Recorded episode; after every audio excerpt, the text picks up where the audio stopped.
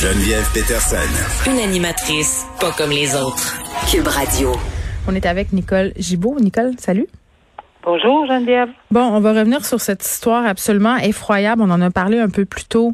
Euh, je crois que c'était en début de semaine, un psychoéducateur retraité qui avait acheté une jeune fille là, en Afrique à sa mère, une jeune fillette de 8 ans, euh, pour en faire son esclave euh, sexuelle. Puis vraiment, là, c'est terrible cette histoire-là. Lorsqu'elle n'écoutait pas ou ne faisait pas ce qu'il demandait, il se fâchait, il la frappait. il appelait même sa mère. Il appelait même sa mère et sa mère disait à sa fille qu'elle devait continuer parce que bon, elle avait signé un contrat. Euh, puis quand même, les circonstances dans lesquelles euh, a été retrouvée cette jeune fille-là euh, sont quand même assez importantes. C'est le hasard. On a fouillé la résidence de ce pédophile-là, Sylvain Villemer. Puis c'est une petite fille qui a répondu à la porte et là, on s'est rendu compte qu'elle était là finalement puis qu'elle servait d'esclave sexuelle. Et là, bon, on a parlé de tout ça. On se demandait, tu posais la question, est-ce qu'on va demander une évaluation pour voir si c'est possible de le faire déclarer délinquant dangereux. Et là, force est de croire que c'est vers là qu'on s'en va.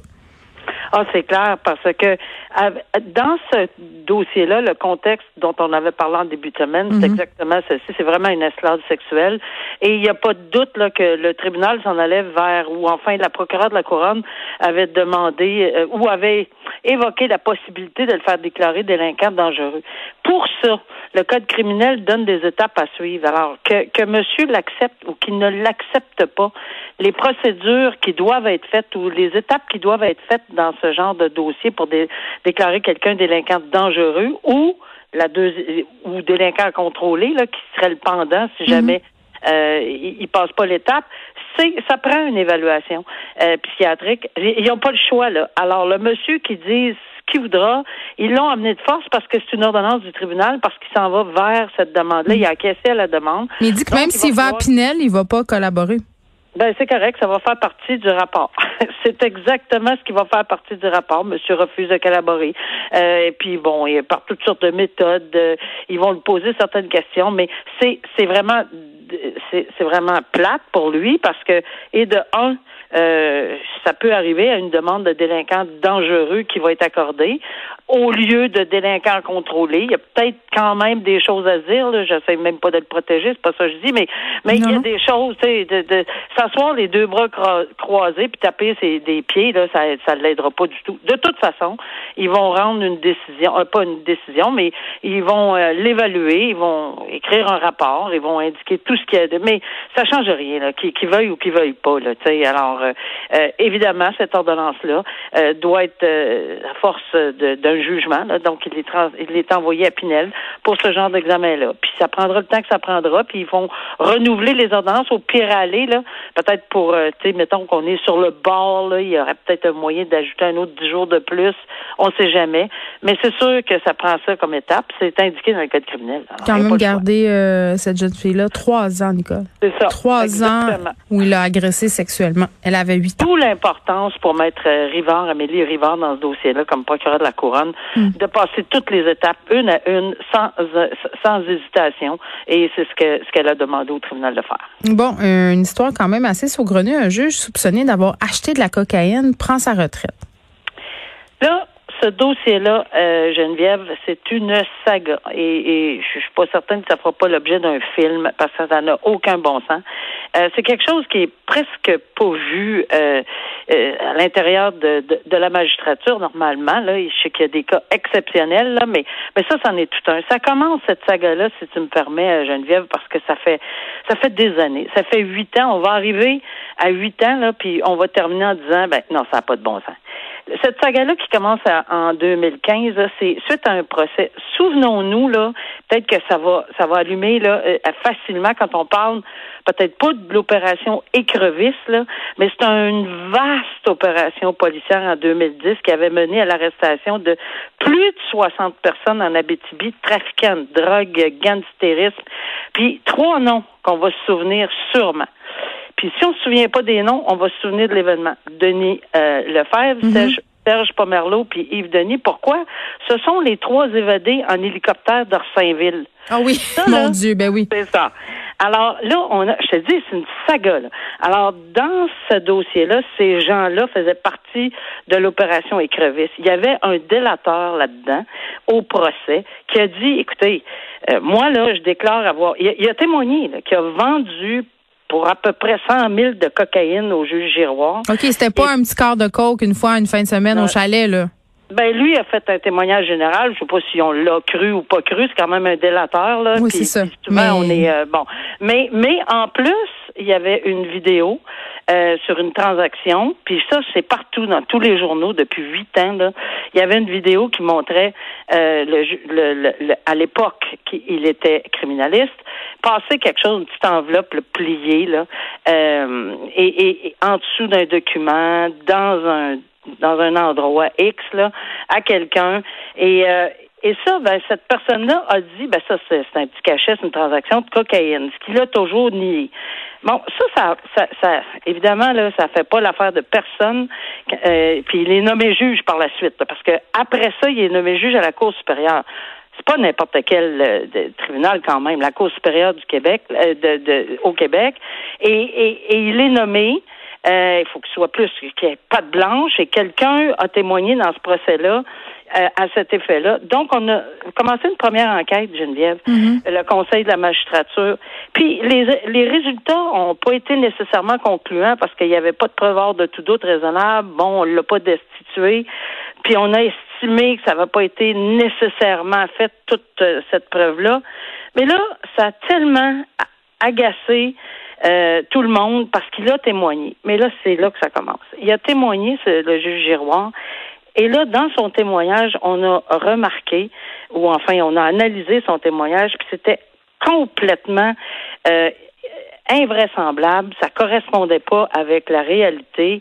On, on, on, déclenche une deuxième enquête au Conseil de la magistrature, qui ont dit là, là, as voulu, vous avez voulu tromper le comité, mm-hmm. vous avez voulu, vous avez menti sur votre consommation. Puis là, il y a d'autres témoins. C'est pas juste un délateur. Là. Il y a une dame sans antécédent judiciaire qui était présente, dit-elle, euh, qui l'a vu, qui est, bon, euh, un policier de la GRC en 1990 et évidemment, euh, à l'époque, c'était la ministre de la Justice, euh, euh Jody Wilson euh, Raybould, qui a dit non, mm. là, ça n'a plus d'allure. Il faut absolument qu'on déclenche quelque chose là-dedans, puis qu'il y ait une enquête approfondie, d'où les témoignages que je viens de dire. Puis là, ça, ça a mené à une, une, une demande de destitution, évidemment, une décision.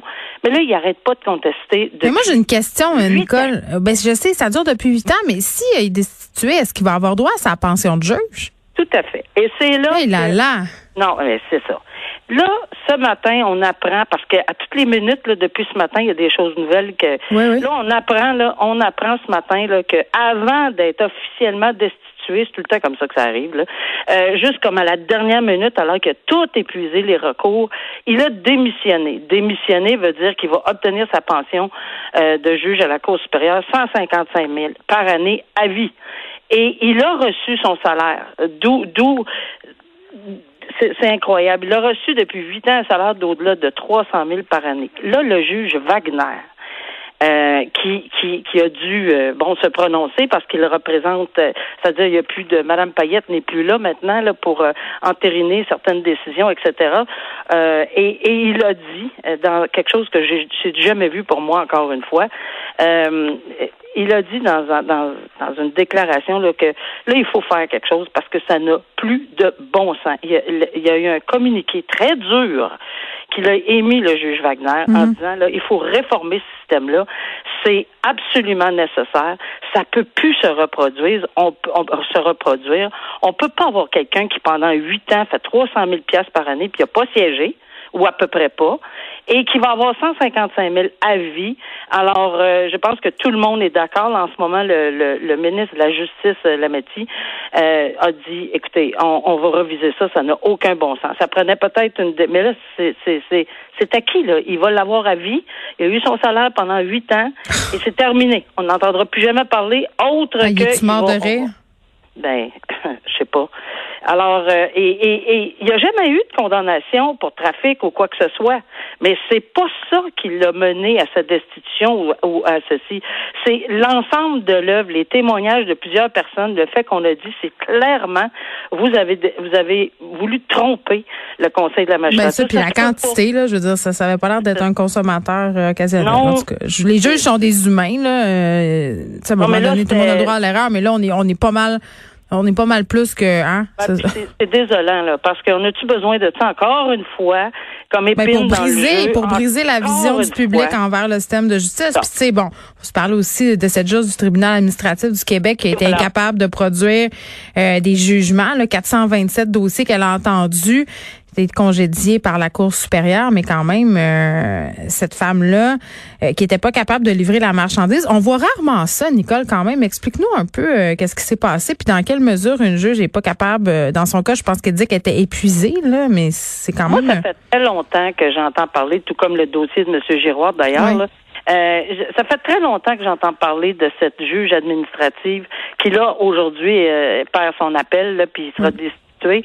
Katia Gagnon je pense, qu'elle a été, pas je pense, elle a tellement été avisée. Moi, je m'en c'est comme si à chaque fois qu'il arrivait quelque chose, on lui remettait euh, en plein visage la, la nécessité de rendre des décisions. Tu sais, nous, à la, euh, dans les tribunaux, on a quand même des délais. Il y a quand même des délais pour produire des décisions euh, qui sont dans le code de procédure civile.